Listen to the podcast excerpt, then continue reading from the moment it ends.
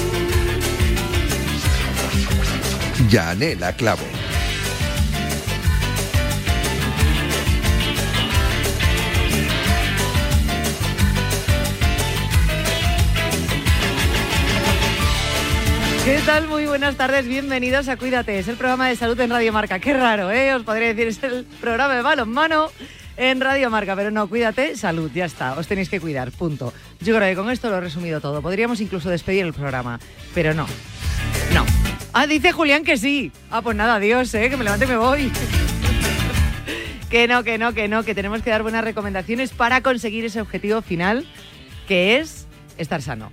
Ya está. Nosotros te ponemos en el camino de cuídate, ¿eh? te cuidas durante todo el camino, pero al final tu objetivo final es estar sano, estar bien. Mm, eso es lo que perseguimos todos y eso es lo que queremos y eso es lo que hacemos aquí. En fin, bueno, como siempre os digo, vamos a hablar de un montón de cosas y me diréis, mm, ¿de verdad? Eh, Pues sí, como todos los días también. Vamos a cuidar nuestro corazón, vamos a hablar de grasas trans. Estamos un poco perdidos en cuanto a las grasas trans. Sabemos que son perjudiciales, eso lo tenemos claro. Eh, sabemos que tenemos que eliminarlas de nuestra dieta, eso también lo tenemos claro. A veces nos confundimos eh, con qué lleva grasas trans o no y todo lo resumimos a mm, comida rápida o bollería industrial y ya está, pero hay mm, más alimentos que compramos que eh, tienen grasas trans. Claro, tenemos que saber leer el etiquetado, ahí también está la complicación. Bueno, en fin, pero ¿por qué tenemos, qué son? ¿Por qué tenemos que eliminarlas? ¿Cómo afectan a nuestra salud, a nuestro corazón? Lo vamos a hablar hoy aquí en el programa. ¿Y qué podemos hacer para ayudar a nuestro corazón a crecer sano y fuerte o a mantenerse sano y fuerte? Porque al final es el motor, el motor que nos mueve. Y si el motor no funciona, mal va a ir la maquinaria. Ya te lo digo yo, ¿eh? Porque un coche teledirigido sin pilas, a ver quién lo mueve. Pues con la mano lo intentamos mover, porque si no, mal. Pues esto es exactamente lo mismo. Además es miércoles, los miércoles está Boticaria García con nosotros. Hoy vamos a hablar de, de fármacos para adelgazar. Habíamos introducido hace unas, iba a decir semanas, yo creo que ya casi un mes, un mes y medio, este tema. Estuvimos hablando de grasa parda, ¿os acordáis? Grasa parda y todas las investigaciones que había y los resultados de esas investigaciones que tenían una relación directa con el adelgazamiento. Hoy vamos a hablar de fármacos para adelgazar que hay en el mercado y, y ya está. Y ya veréis qué interesante todo lo que nos tiene que contar, como siempre, nuestra querida boticaria García. Y ya está, que esto es lo que tenemos en el Ecuador de la semana, que vamos a empezar ya el programa. Y antes, como siempre, lo vamos a hacer con, con, nuestros titulares, con nuestra información, con esos datos de investigaciones que van saliendo, eh, con resultados, con investigaciones, con estudios, con noticias, con titulares, todo lo que tiene que ver con la salud. Coger a esta gente y meterle 3.000 euros de multa a cada uno. Verás como al siguiente se lo piensan. Me parece eh, que sería de necio, con mayúscula, eh, no reconocer que Pelé ha sido el mayor genio de fútbol de la historia desde que el fútbol es fútbol. La Romareda, que ha sido el único estadio que Pelé pisó en España. Así que adjudicado. Pelé Stadium. Pues deseo que vosotros seguíos en Radio Marca para que nos sigan distrayendo y alegrarnos el día. Salud para todos, que los sin salud no somos nadie. Yo este año, después de tres años sin correr, he podido correr la San Silvestre de mi pueblo. ¡Ole! Tenemos un teléfono con WhatsApp para que envíes tus mensajes de voz desde cualquier parte del mundo. 0034 628 26 90 92. ¿A qué estás esperando? Cuídate. Yanela Clavo. Estaba escuchando atentamente los mensajes ¿eh? que llegan a Radio Marca y, oye, pues seguid mandando mensajes, como siempre. Nosotros os seguimos acompañando en este cumpleaños de Radio Marca, 22 añazos que cumple ya y que no me olvido y lo quiero recordar. 22 años de Radio Marca, eh, los mismos que creo que lleva Cuídate, me lo podría confirmar Rafa Sauquillo, pero Cuídate también lleva 22 años. Yo no, yo como, soy más joven, pues unos años menos llevo al cargo de este programa. En fin, vamos con la información. Eh, nos centramos un poquito en las mascarillas porque se va acercando ese día del fin de las mascarillas obligatorias en el transporte público. Si recordáis y se aprueba, será el 8 de febrero. Bueno, pues ¿cuándo quitan las mascarillas en el transporte público y dónde seguirán siendo obligatorias? Es importante tenerlo claro. Fin de las mascarillas obligatorias, llega al transporte público, aunque obviamente se va a seguir manteniendo en algunos casos. Estos son los detalles de cumplirse, como digo, las previsiones del anuncio de la ministra de Sanidad Carolina Darias tras la tramitación, lógicamente, en el Consejo de Ministros, que se va a celebrar el próximo 7 de febrero, esa retirada oficial se haría efectiva al día siguiente, el 8 de febrero. Bien, en los medios de transporte aéreo, por ferrocarril o por cable y en los autobuses, así, así como en los transportes públicos de viajeros, en los espacios cerrados de buques y embarcaciones, como que si fuésemos todo el día en barco, en los que no sea posible mantener la distancia de metro y medio, mm, salvo en los camarotes, cuando sean compartidos por núcleos de convivientes. Pues lo dicho, que viajo todos los días en un camarote, pero bueno, que lo, mm, importante es mm, por, los medios de transporte en general.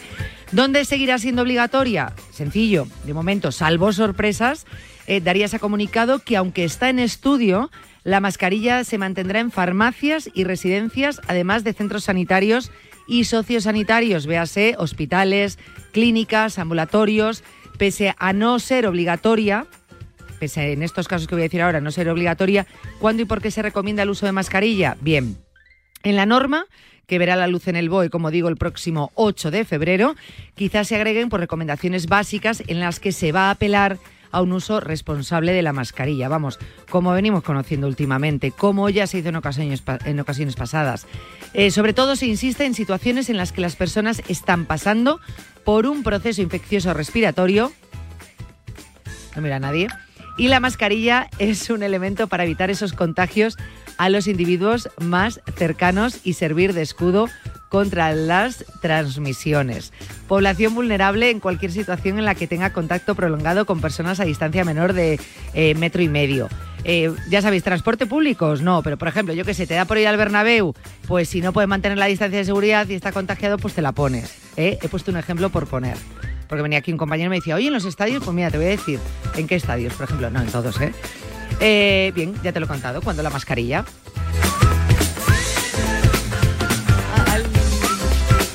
alimentos ultraprocesados. Me están poniendo ejemplos de cuando usa la mascarilla. Me encantaría que lo pudiese decir en la antena. Alimentos ultraprocesados. Un nuevo estudio asocia su consumo al riesgo, en este caso, de cáncer. Investigadores de la Escuela de Salud Pública del Imperial College de Londres, College ¿eh? de Londres, eh, pero eh, mm, se pronuncia así, han realizado la evaluación más completa, más completa hasta la fecha, de la relación entre los alimentos ultraprocesados, precisamente hoy vamos a hablar de grasas trans también, y el riesgo de desarrollar cáncer. Los alimentos ultraprocesados son aquellos que han sido muy procesados durante su producción, como las bebidas gaseosas, los panes envasados en serie, muchos platos precocinados, la mayoría de los cereales del desayuno. Los alimentos ultraprocesados suelen ser relativamente baratos, cómodos y se comercializan al final mucho, a menudo como opciones saludables, ojo, ¿eh? pero también suelen pues, tener más sal, grasa, azúcar, contienen aditivos artificiales, en fin. Está bien documentado que están relacionados con una serie de problemas de salud como la obesidad la diabetes tipo 2, las enfermedades cardiovasculares. Eso te lo contamos siempre, ¿no? Bueno, pues ahora este estudio descubrió que un mayor consumo de alimentos ultraprocesados se asocia con mayor riesgo de desarrollar cáncer en general. Por cada 10% más de alimentos ultraprocesados en la dieta de una persona, aumentaba esa incidencia en un 2% en general. Ahí es nada, ¿eh? Así que mucho cuidado con esta información. Más información en el mundo.es e Infosalus. Que Julia me dice que está boticaria. Pues venga, vamos con ella.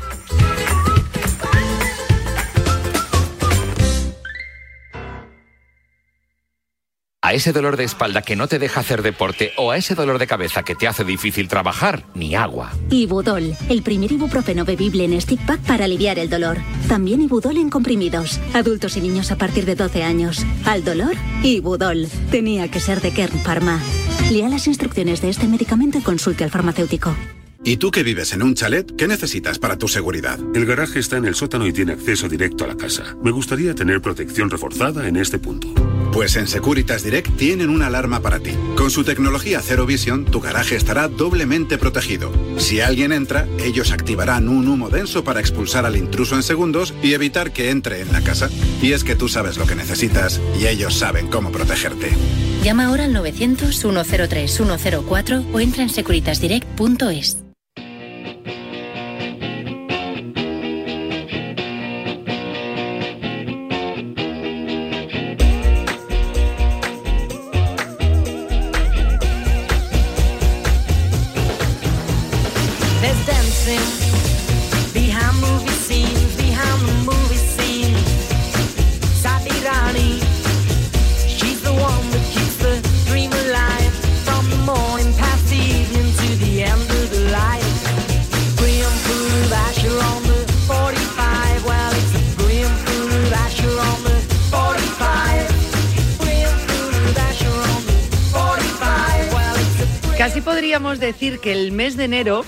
es el, mes que más grasa. Y os voy a contar por qué. Porque dentro de los famosos objetivos, y soy pesada hasta la saciedad desde el 1 de enero, ¿eh?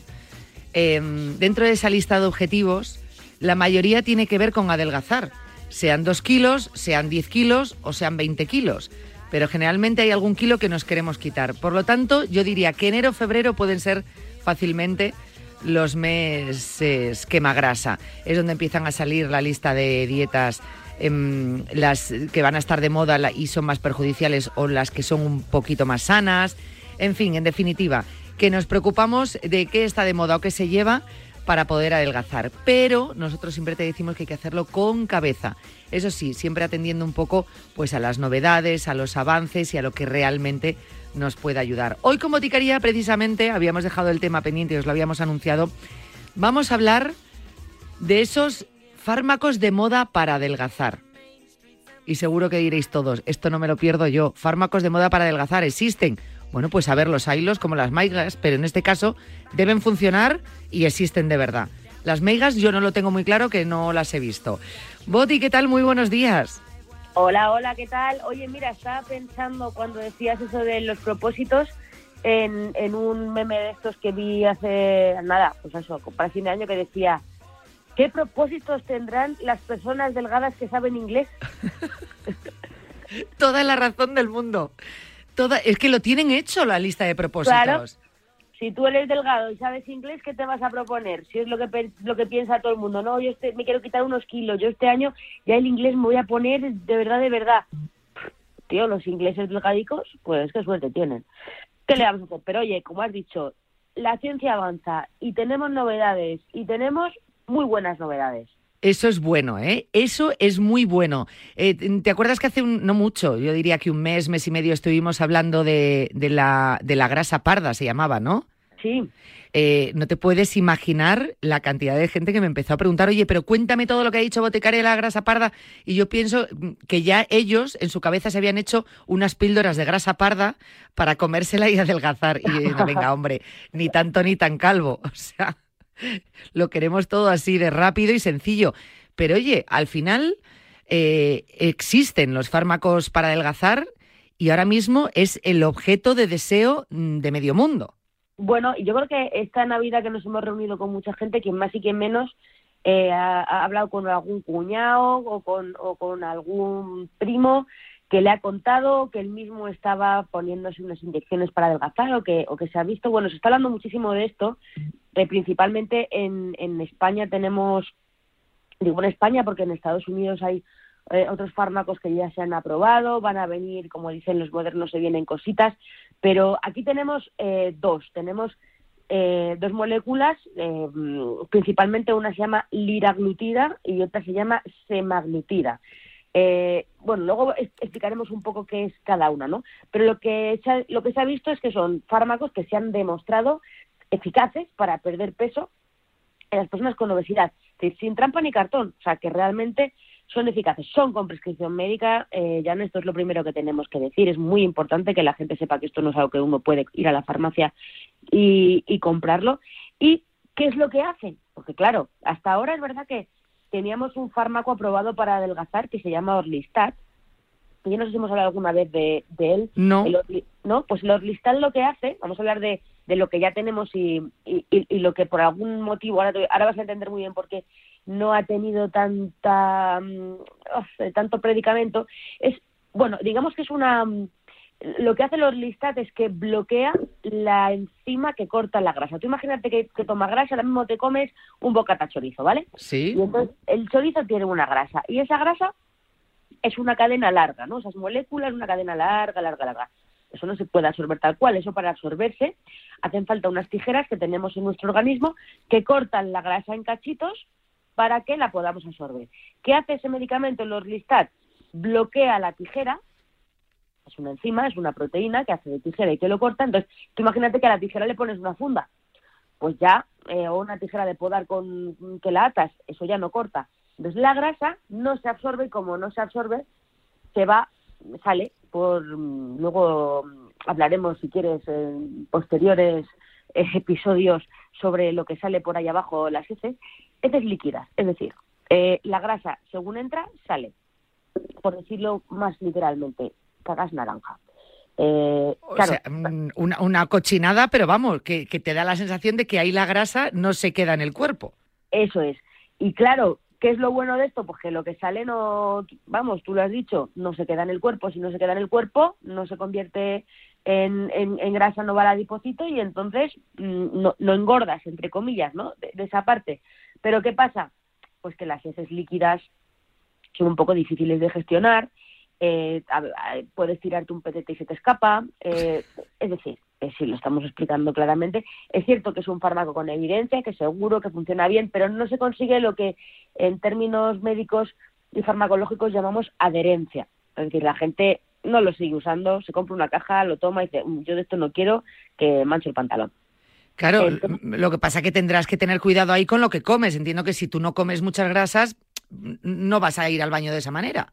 Claro, es uno de los mm, de, las cosas positivas que tiene, que, que tú mismo te autocontrolas, porque como sabes que, que lo que pasa después, pues dices, bueno, voy a comer menos grasa, pero bueno, aún así, eh, o claro, también pasa al revés, cuando dices, oye, pues me he pasado, no me lo como, eh, no, no, no me tomo el fármaco, pero eh, tiene un efecto residual. Es verdad que aunque no te lo tomes, hay que tomarlo una hora o dos después de las comidas, pero aunque no te lo tomes, tienes un efecto residual pues de la, a lo en la cena de la comida y demás. El caso, que el Orlistat además se vende sin receta ya también, en una dosis menor, pero se puede conseguir sin receta. Es una alternativa que está ahí, pero que por, que por este inconveniente ¿no? de, de uso no ha triunfado tanto.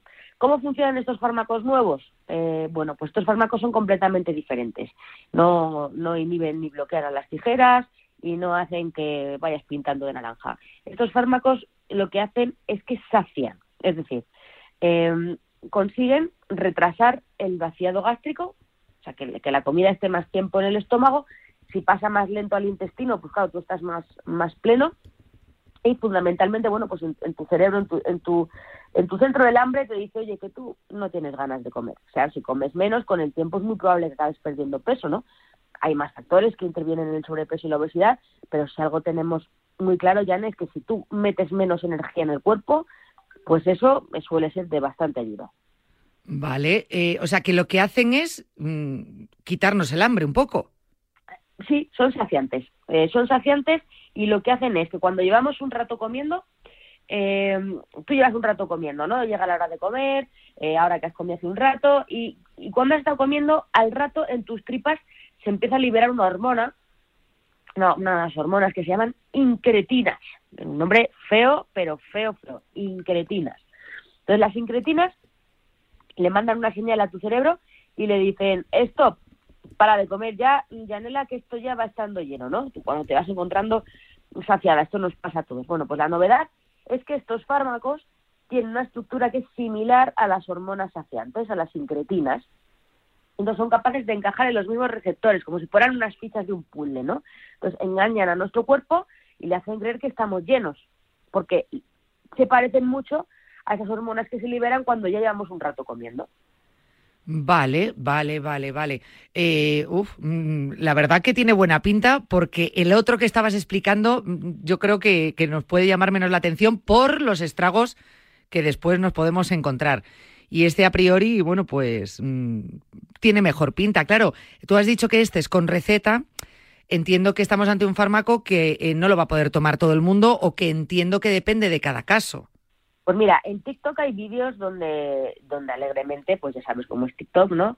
Alegre, alegremente dicen, hola, yo me estoy pinchando esto y tal. Primero, esto no, cuando la gente lo ve, esto no debería ocurrir y esto no es tan común, aunque se haga viral, porque al final es un fármaco que se tiene que prescribir eh, con receta, entonces no es fácil. O sea, que, tú que ahora mismo quieres utilizar este fármaco, Jane, y, y, tú no puedes ir a comprarlo tal cual, con lo cual no es fácil que se haga sin más.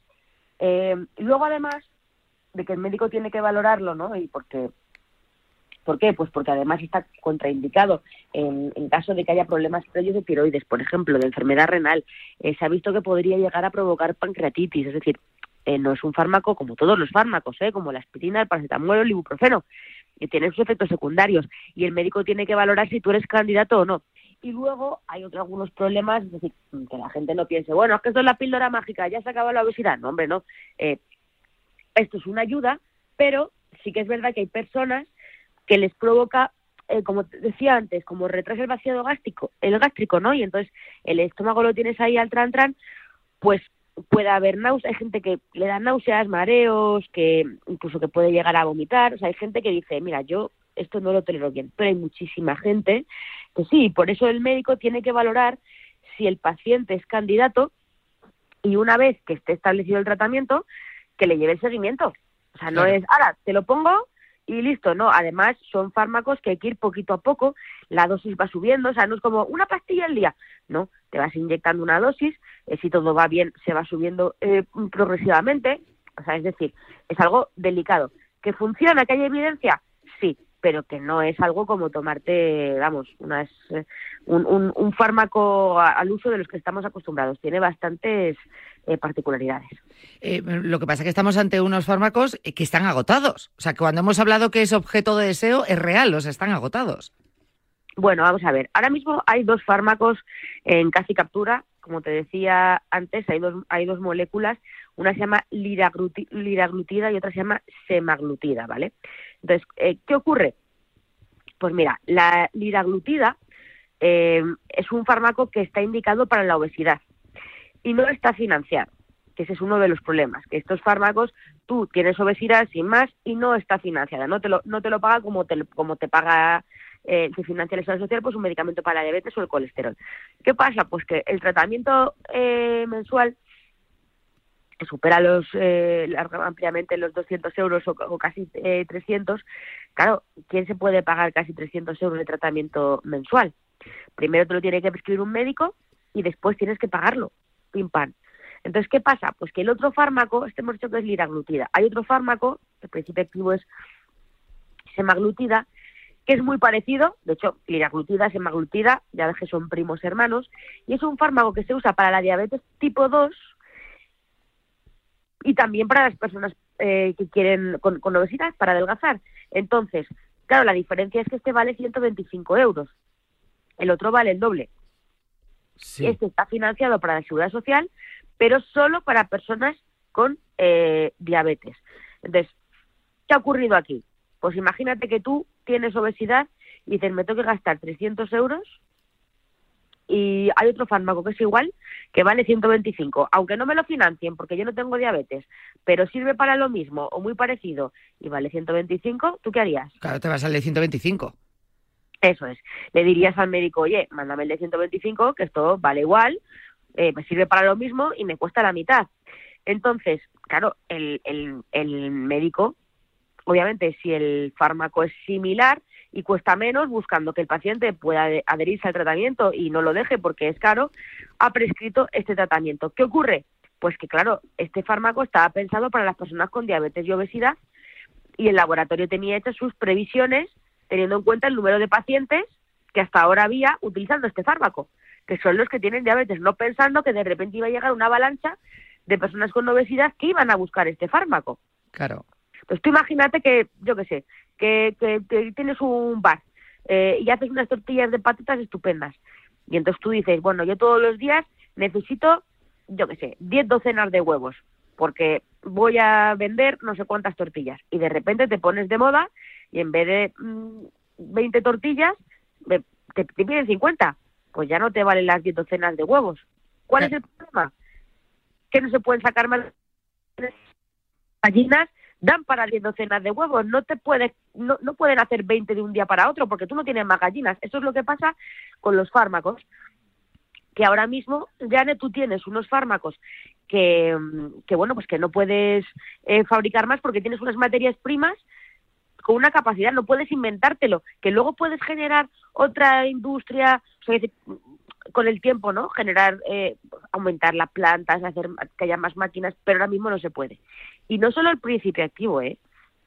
Esto también ocurre con, con algo tan tonto como, como los plásticos, los blisters, los materiales, ¿sabes? Claro, es que es todo, toda la cadena. Al final eh, tenía solamente un paciente, los diabéticos, con esta medicina, ahora de repente los que quieren adelgazar y te has encontrado pues dos con las distintas que van al mismo punto.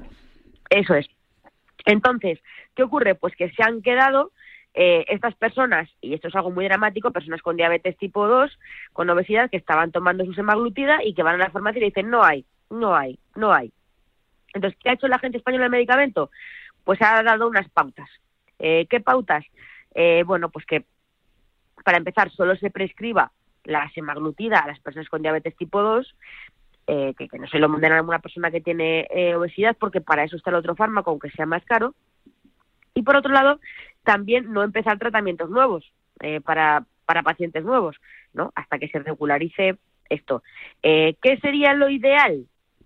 Llame, pues lo ideal sería que estos fármacos estuvieran financiados y con un precio mucho más razonable, porque realmente la obesidad es un problema muy grande. La obesidad, aunque hay mucha polémica con esto, realmente es una enfermedad porque realmente eh, genera muchos problemas. no es un factor de riesgo bueno, ya en sí la obesidad, tú tener un peso eh, elevado genera un problema sobre tus articulaciones, eh, que es real. Tú tener un perímetro de cintura de 88, de 102, también genera una posible diabetes. Eh, en el futuro. Entonces, bueno, yo creo que es importante que la gente eh, sepa que existen estos fármacos y que muy probablemente en el futuro, igual que te prescriben un fármaco para el colesterol o para la diabetes o para la hipertensión, también te prescriban el fármaco para perder peso. Claro, es lo que tú dices, o sea, la obesidad que trae tantísimos problemas, ese factor de riesgo y, que realmente, fíjate, no hace mucho ahora porque utilizar pandemia, eh, todo lo relacionamos con el COVID, pero no, hace mucho se ha hablado de la obesidad como la gran pandemia del siglo XXI, ¿no? Eh, porque estaba siendo además ya preocupante tanto las cifras, los datos de obesidad en el mundo, a nivel mundial. Claro, eh, al principio de este ratito charlando muchos dirán, Buah, esta es mm, la panacea. Luego, claro, con todo esto que estás contando, rebajas un poco y dices, ojo, mm, que si hay problemas para encontrarlos, que, que luego, eh, pues oye, pues, pues esos efectos, que, que no es una pastilla como un paracetamol que te tomas y se te va el dolor de cabeza. Y muchos dirán, ojo, ¿realmente son necesarios? O sea, porque al final dices, chico, voy a combatir la obesidad con, con, con buena alimentación, con ejercicio, no me tengo que tomar ningún fármaco, pero otros dirán que no, claro, que es mucho más sencillo con el fármaco. Pues mira, esa es una pregunta muy interesante porque hay mucha gente que cuando yo he tocado estos temas se, se pone muy, muy casi virulenta, diría violenta, y dice, no, fármacos no, eh, dieta, ejercicio. Y claro que sí, eh, es que todo va de la mano. usar estos fármacos no significa que no haya que comer bien o dejar de hacer ejercicio. O sea, es que es además. Pero la realidad es que hay muchos casos en los que no basta con, cerrar el pico ni con hacer deporte. O sea, hay gente que hace deporte y come menos y no adelgaza. ¿Por qué? Pues porque sigue teniendo hambre por estas cuestiones que, que estamos comentando. Entonces, hay que tener en cuenta que la obesidad es una enfermedad de origen multifactorial y a veces el tratamiento pues se tiene que abordar desde otros ángulos. Eh, cuando el resto de medidas, hacer ejercicio, eh, tal, no es suficiente, pues los fármacos pueden ser una opción, o sea, igual que a veces pues la reducción de estómago, ¿no? O sea, que, que la reducción de estómago que está financiada puede ser una opción, no siempre es un éxito, pero realmente es una ayuda. Bueno, pues en este caso, si otras alternativas fallan, podemos eh, tener estos fármacos que pueden ser, digamos, un, un acelerador, un motivador. Tú imagínate que, que, que, llevas años y años intentando perder peso y no pierdes. Y de repente, con estos fármacos, pierdes 4 o 5 kilos. Dices, ostras, pues me voy a motivar para seguir haciendo ejercicio, para seguir comiendo mejor, ¿no? Es como un detonante para, para, para ilusionar. Hombre, es que hace y mucho, porque hay personas que realmente es lo que tú dices, o sea, le es muy complicado porque ya no solo es que hagan deporte, es que la parte mental es muy importante, el ver que no consigues algazar, entras en un estado de ansiedad, ansiedad que acelera y aumenta eh, el hambre, aunque sea de una manera psicológica, y se hace, se hace muy complicado. Mm, luego está también ese, es, por un lado ese grupo de personas que dicen, oye, olvídate de fármacos y haz ejercicio y dieta. Por otros, los que hacen mal uso realmente de estos fármacos porque al final puede haber un riesgo de que exista esa gente. Claro, pues todo lo que hemos visto en, en TikTok, ¿no? Y, yo creo que es muy importante concienciar sobre esto, sobre el buen uso, pero no me parece que sea una excusa. No, como la gente lo usa mal, pues no, hombre, pues vamos a ver. También hay gente que usa, hace mal uso de los ansiolíticos, ¿no?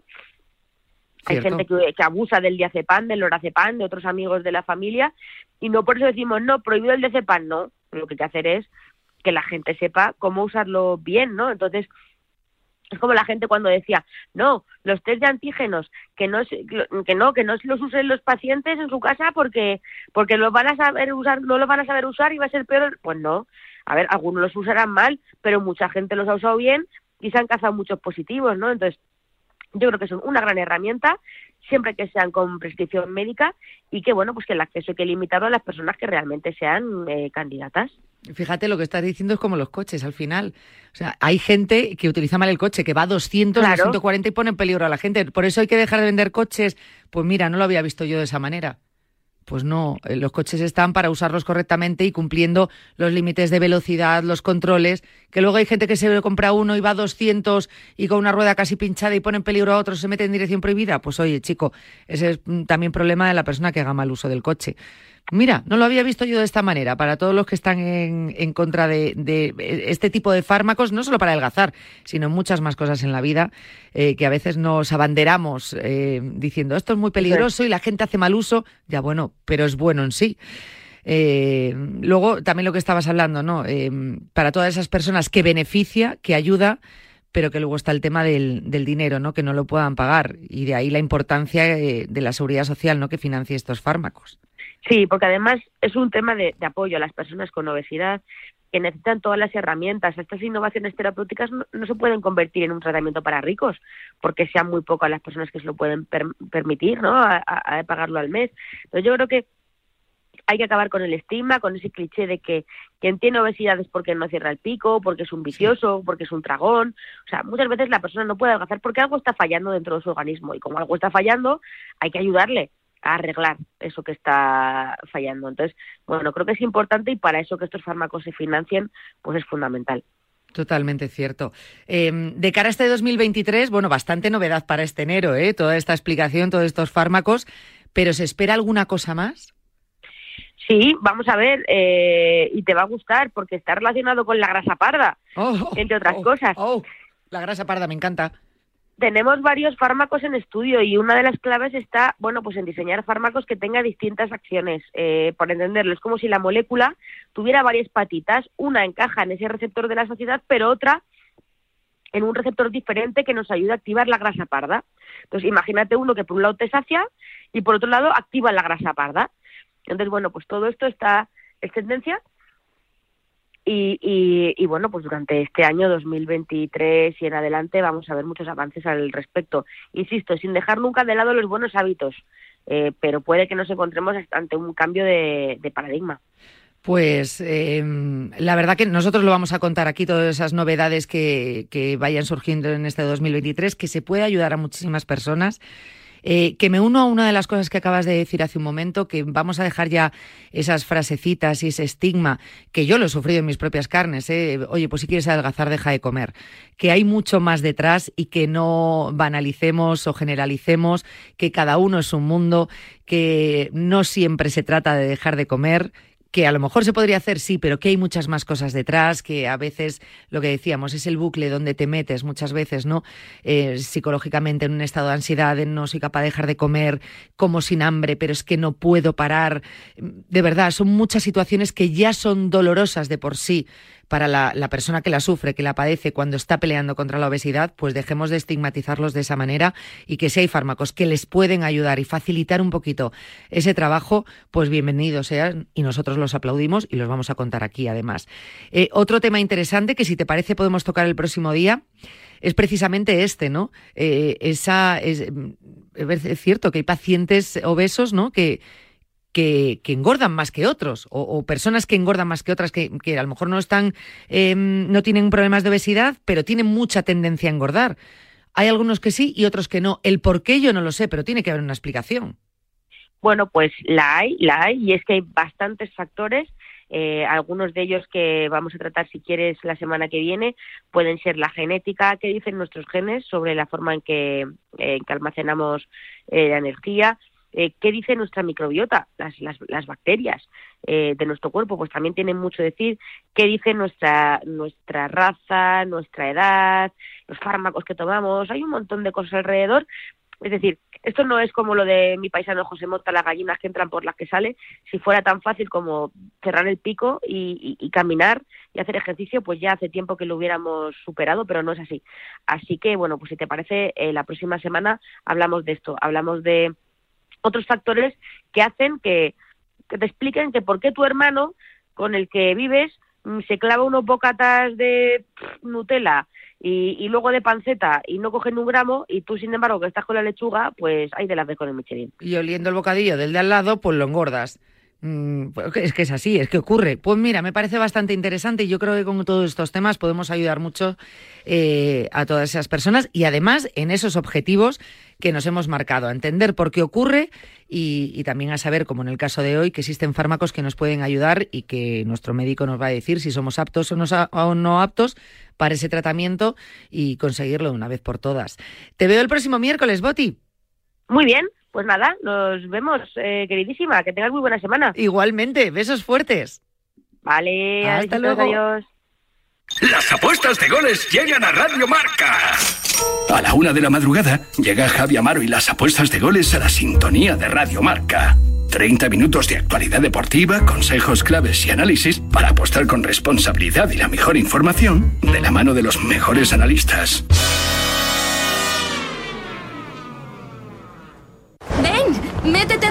Paraguas! Siempre hay alguien que cuida de ti.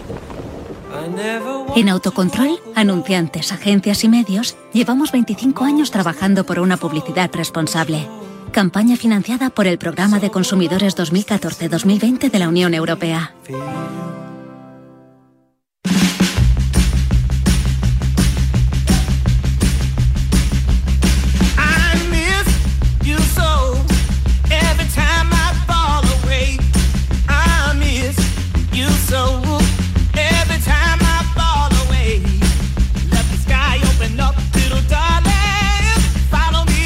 Una semana más volvemos a mirar hacia nuestro corazón. Le vamos a poner mucho corazón a los próximos minutos. Motor de nuestro cuerpo que tenemos que cuidar al máximo. Em, la Fundación Española del Corazón ha alertado de los peligros de las grasas trans. En la consulta de nutrición aquí en el programa muchas veces hablamos de este tema de las grasas trans. Yo creo que eh, de sobra tenéis que saber eh, lo importante que es cuidar nuestra alimentación, todo lo que comemos y, la relación directa que tiene con nuestra salud. Pero a veces nos cuesta entender este tema, ¿eh? nos, nos cuesta y decimos, bueno, por una vez no pasa nada, bueno, venga, bueno, mm, mm, chico, esto no me va a hacer tanto daño, ¿no? Esto es si como todos los días algo, algo eh, malo. No, no, no, no, no estamos hablando de, no estamos hablando de esto. La cosa es más seria, mucho más general y más a largo plazo, pero muy, muy importante para nuestra salud. Las grasas trans, ¿sabemos realmente lo que son y cómo afecta a, a nuestro corazón y a nosotros, a nuestra salud? Para hablar de este tema, volvemos a estar de nuevo una semana más con el doctor Andrés Íñiguez, presidente de la Fundación Española del Corazón, al cual quiero agradecer que de nuevo nos dedique unos minutos. Doctor Íñiguez, ¿qué tal? Buenas tardes. Muy buenas tardes. Eh, qué importante es el tema que vamos a tocar hoy. Fíjese, una semana, hablamos la semana pasada del colesterol. Esta semana arrancamos la semana precisamente recordando alguna parte de la entrevista que habíamos tenido con usted a colación de una noticia que había salido diciendo que los impuestos a las bebidas azucaradas demostraban su impacto en la reducción de la obesidad. Es decir, eh, estamos hablando eh, de un tema, de un caballo de batalla para la Organización Mundial de la Salud y demostrando que, por ejemplo, pues como en este caso, en Reino Unido se han puesto unos impuestos a bebidas azucaradas, se ha reducido, lógicamente, porque a veces nos duele más el bolsillo que nuestra propia salud, y entonces dice, bueno, pues no compro tanta bebida azucarada. Se ha demostrado que se reducen un 8% los casos de obesidad, concretamente en niños. Hoy estamos hablando de los peligros de grasas trans. Em, a mí me da rabia que tengamos que poner medidas para, el bolsillo para que realmente nos demos cuenta de, de lo importante que es. Pero bueno, bienvenidas sean estas medidas igualmente si con ello nos convencen. Yo prefiero hacerlo sabiendo de los peligros que estamos hablando y entendiendo el por qué nos hacen daño para que realmente seamos conscientes, ¿no? Y las grasas trans son un gran enemigo de la salud. Eso está claro. Pero ¿qué son las grasas trans? Bien, las grasas trans son un tipo de grasa, son ácidos grasos mm, insaturados que en realidad se forman industrialmente al convertir lo que es la grasa líquida en grasa sólida. Y eso a través de un proceso que se llama hidrogenación.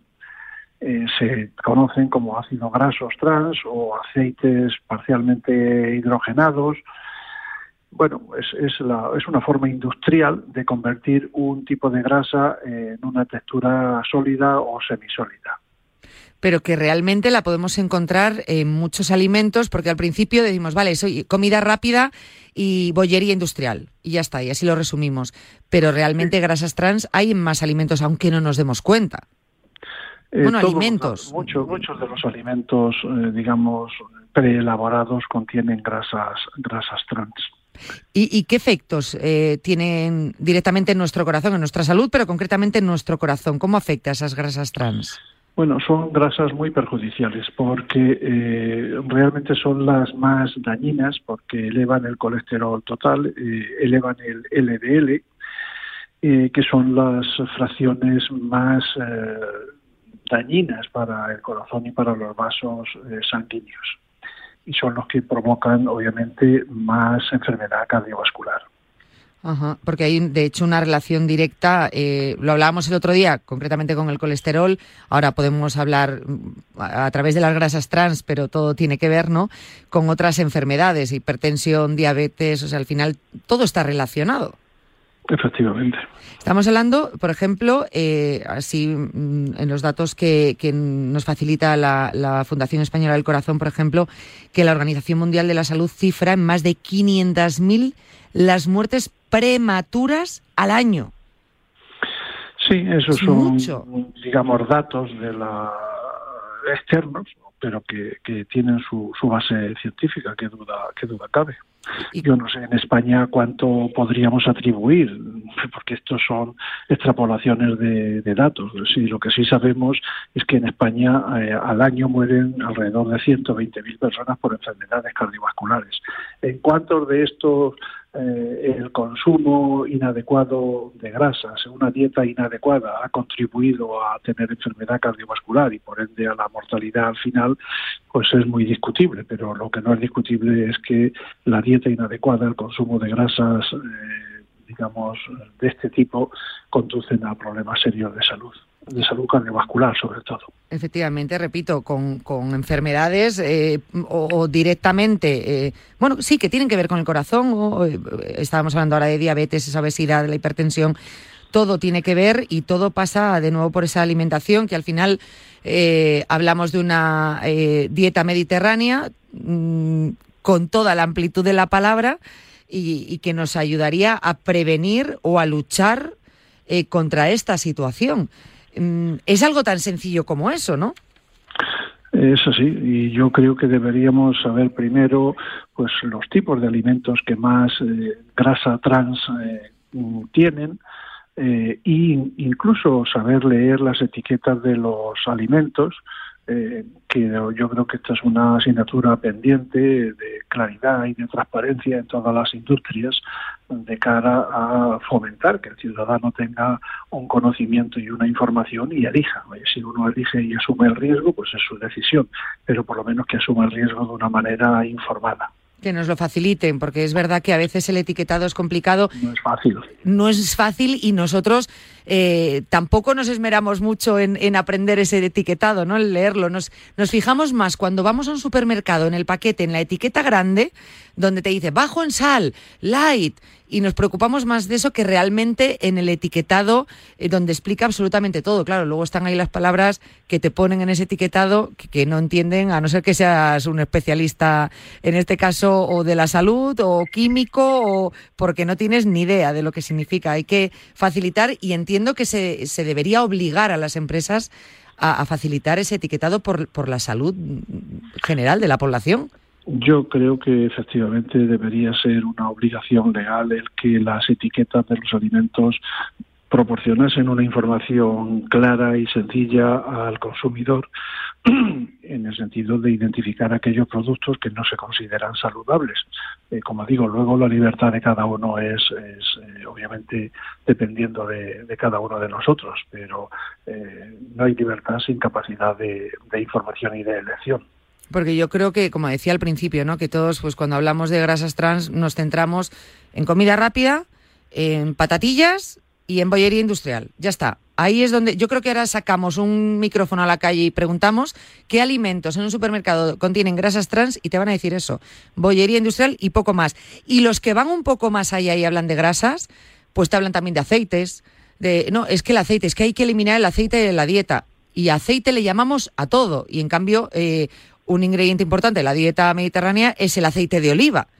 Efectivamente. Entonces, que no contiene las grasas trans de los alimentos, digamos, eh, elaborados. Y por tanto es uno de los alimentos que debiéramos de, consumir como dieta saludable. ¿Hay algunos, eh, ya para ir terminando, doctor, algunos alimentos eh, concretos donde se diga, seguro que hay, ¿no? una lista que digas, bueno, mira, céntrate, estos alimentos no deben faltar en tu dieta. Sí, sin duda que hay alimentos que podríamos eh, enumerar, pero yo creo que lo más importante sería eh, las recomendaciones generales de no solo relacionadas con la dieta, sino con hacer ejercicio físico de manera regular y tener una dieta equilibrada. Y para tener una dieta equilibrada, obviamente debemos evitar los alimentos con, con más contenido grasa y especialmente aquellos con grasas trans, como comentamos reducir el, el, consumo total de alimentos y comemos más de lo que necesitamos, eh, obviamente hay que limitar el consumo de alcohol porque es, también perjudicial y genera también más eh, incremento del colesterol en sangre y sobre todo, como digo, moderar el, el, tamaño de las porciones. Yo creo que haciendo una dieta equilibrada y reduciendo la cantidad y haciendo ejercicio, realmente ganaríamos mucha salud cardiovascular. A mí hay una palabra que, que me encanta, que ya lleva un tiempo eh, en la Fundación Española del Corazón, que es la palabra pactos, ¿no? Al final hacemos un pacto con, con nuestro corazón, con nuestra vida y con nuestra salud. Y, y en esa palabra eh, resume perfectamente un poco en lo que nos tenemos que preocupar y fijar. Yo creo que es una, una, palabra que deberíamos imprimir todos en grande y poner en el sitio que más veamos en casa cuando nos levantemos, porque cada letra hace referencia a algo importante que tiene que ver con la salud de nuestro corazón. No sabe cómo le agradezco que mencione eso, porque yo creo que eh, coincido con usted en que resume perfectamente lo que debiera ser un hábito cardiosaludable y una prevención eh, de las enfermedades cardiovasculares, porque cada letra efectivamente significa una cosa, la P de presión arterial y todos deberíamos medirnos la presión arterial de vez en cuando y si tenemos por encima de un rango considerado normal deberíamos tratarnos. Eh, la A, que es de alimentación, pues le acabo de comentar lo que deberíamos hacer en la, en la alimentación. Eh, la C es de colesterol que está ligadísimo con la, con la alimentación y con el, y con el ejercicio. Eh, también la C está ligada a la contaminación y deberíamos promover ámbitos saludables en este sentido y, y, obligar, de alguna manera, o exigir a que se implanten aquellas políticas que reduzcan la contaminación que es causante de mucha patología cardiovascular, entre otras. Eh, la T de tabaco, pues, eh, ¿qué le voy a decir? Realmente no debiera de fumarse y, eh, estamos observando algo tan pernicioso como es que a pesar de la ley antitabaco se sigue fumando y especialmente está creciendo el hábito de tabaco en las niñas adolescentes, curiosamente. Eh, Peligroso. queda la O de obesidad, que está estrechamente relacionada con el sedentarismo, con no hacer ejercicio y con, el con la ingesta de más calorías de las que necesitamos para vivir cada día.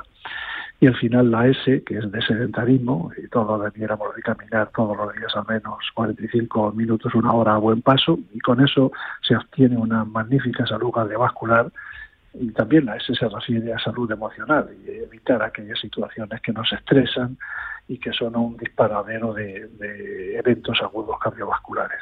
Si esto lo, no lo grabásemos, como usted dice, en el cerebro y fuésemos consecuentes con nosotros mismos, eh, probablemente mejoraríamos mucho la salud cardiovascular, evitaríamos mucha enfermedad, eh, mucha muerte y muchos ingresos hospitalarios. Eh, palabra perfecta, repito, que yo, que yo creo que, que, lo engloba todo, ¿no? Mm, nuestro corazón, que es el motor, que es el que tenemos que cuidar, pero que está tan relacionada, esta palabra eh, pactos, con tantas y tantas enfermedades que se pueden prevenir. Que, yo creo que de verdad es, importantísimo que, la entendamos, eh, la explicación que nos acaba de dar ahora, y, yo sería una palabra que ahora mismo cualquier padre que nos esté escuchando, ya sabe que yo tengo fijación también con, con, los niños, con la gente o la población más joven, que la entendamos, la asimilemos y esta noche cuando lleguemos a casa nos sentemos con nuestros hijos y le expliquemos ahí en grande, pactos, mirad chicos, este es el resumen perfecto. ¿Queréis tener una vida eh, larga y sana?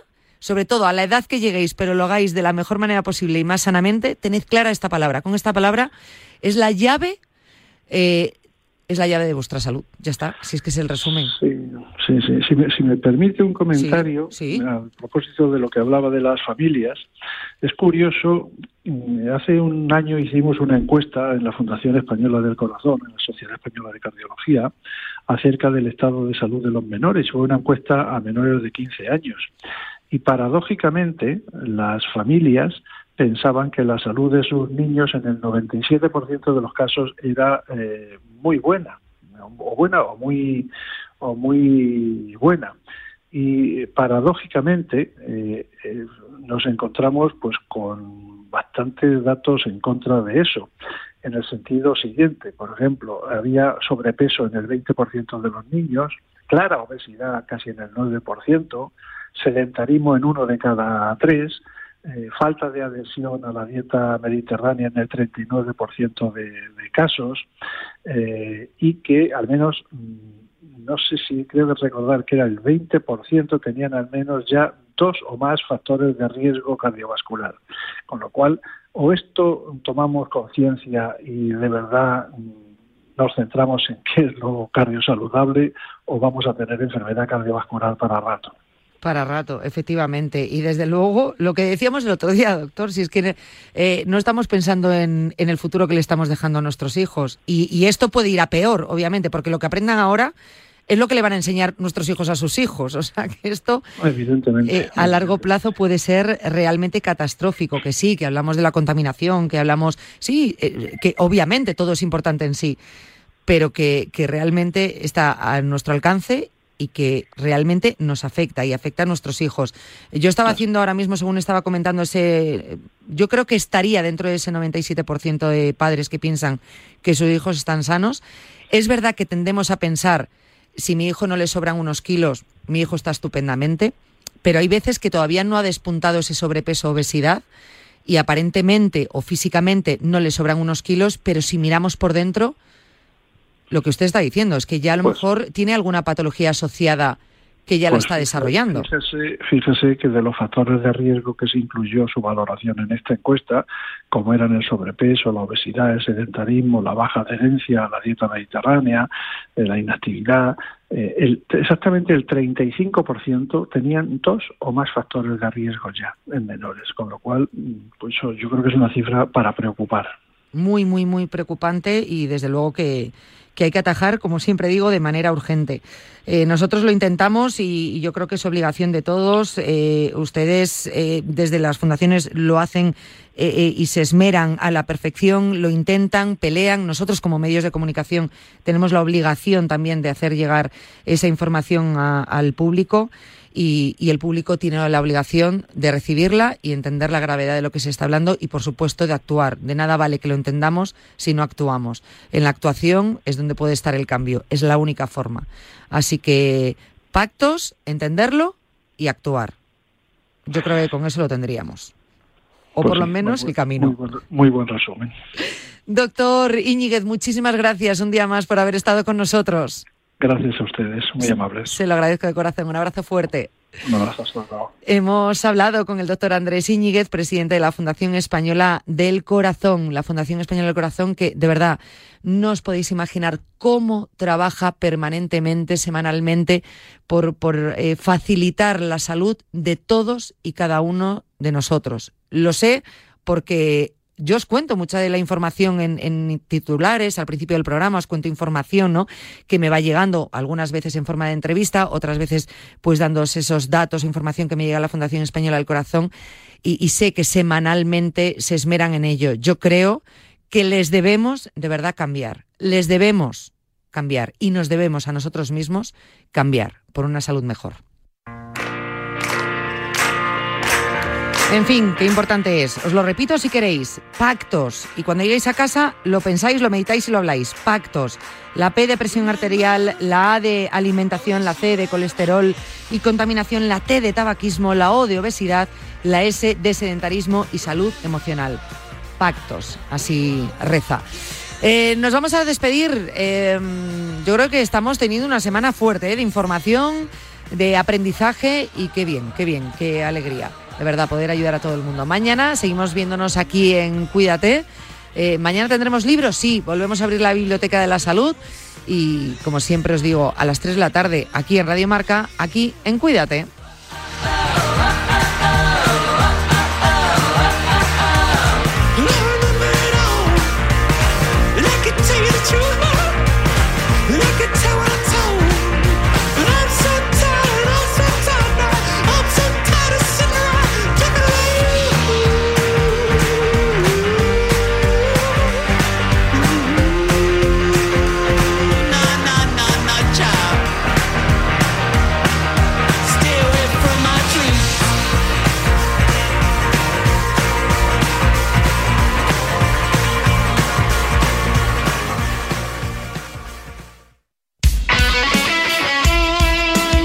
Deporte es nuestro. Radio Marca.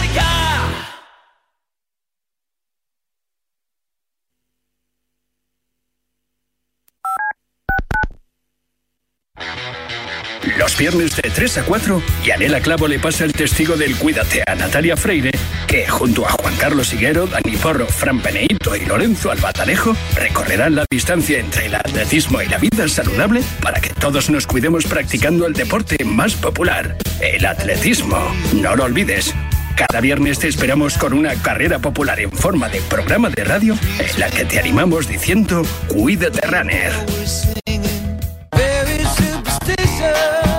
¿Te imaginas un programa de dos horas todos los sábados con los mejores colaboradores, grandes torneos, algunos de los deportistas mejor pagados del mundo, destinos sin igual, gastronomía para chuparse los dedos y una tertulia muy diferente a todo lo que hayas oído? Pues todo lo tienes en Bajo Par, en el programa de golf de Radio Marca. Todos los sábados, sin excepción, de 9 a 11 de la mañana. Guillermo Salmerón y los mejores especialistas del golf español.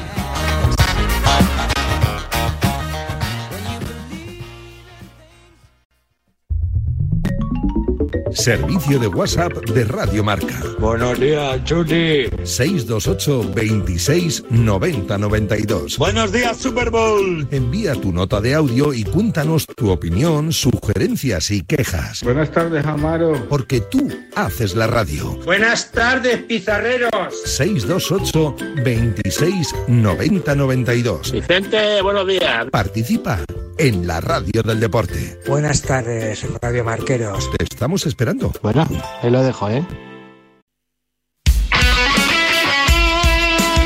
Radio Marca se emoción